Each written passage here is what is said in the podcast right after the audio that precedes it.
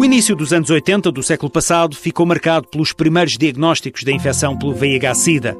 No final dessa década aparecia o AZT, nome pelo qual ficou conhecido o primeiro fármaco com demonstração clara de atividade sobre o vírus. Infelizmente, também ficou na história pelos danos irreparáveis que causou.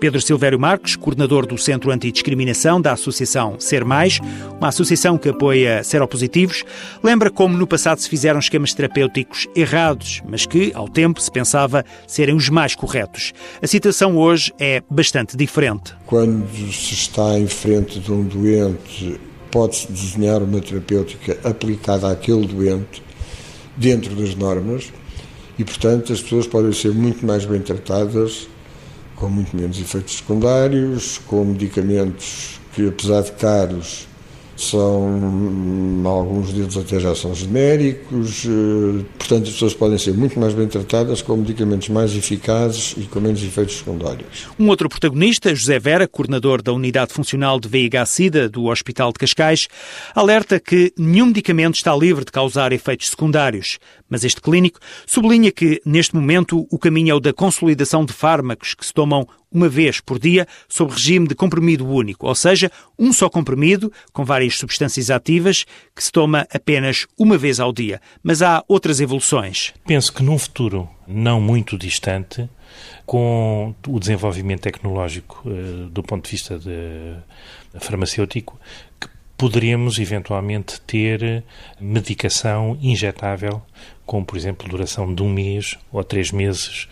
É evidente que todos nós procuramos a cura, se não uma cura total, pelo menos uma cura funcional para a infecção VIH.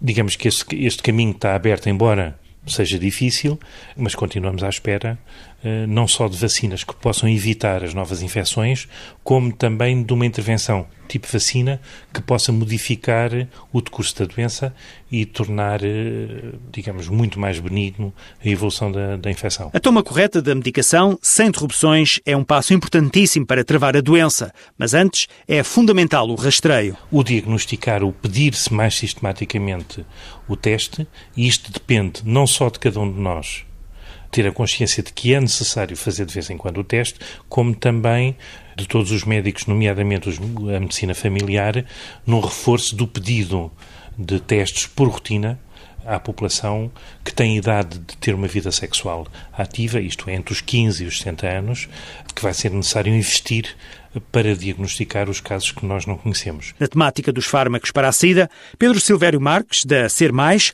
acrescenta uma outra questão que conhece bem por causa das queixas que chegam à associação que apoia seropositivos. Queixas sobre algo que pode comprometer o combate à epidemia. Há faltas de medicamentos nos hospitais, por, por restrições orçamentais eh, compram menos, compram mais à justa e depois aparecem 10 doentes novos que já não chega. Em Portugal, sempre que possível, os doentes recebem medicamentos suficientes para 30 dias. Mas para o médico José Vera, este é um período que deveria ser alargado em algumas situações. Por exemplo, o trabalho fora do, do local de, de, residência, mesmo o trabalho fora do país, em que não há ainda possibilidade de, digamos, não há uma, uma intenção de se radicar, mas uh, aproveitar as oportunidades de trabalho fora do país, isto tem sido dificultado aos doentes com consequências graves a níveis pessoais, quer do ponto de vista de emprego, quer também do ponto de vista de saúde. Este ano passam três décadas sobre o primeiro diagnóstico de VIH-Sida. Nunca se conheceu tão bem o vírus, nunca houve medicamentos tão eficazes. E Pedro Silveiro Marques, da Associação Ser Mais, propõe agora um olhar mais alargado sobre a doença que ataca o sistema imunitário humano. Temos, por um lado, melhorias significativas no tratamento que não têm só um reflexo individual, porque se a pessoa estiver tratada com carga viral indetetável, o seu grau de infecciosidade é muitíssimo baixo, se é que é. Se é que é. Porque tem muito menos vírus a circular no sangue e nos fluidos corporais e, portanto, não se transmite.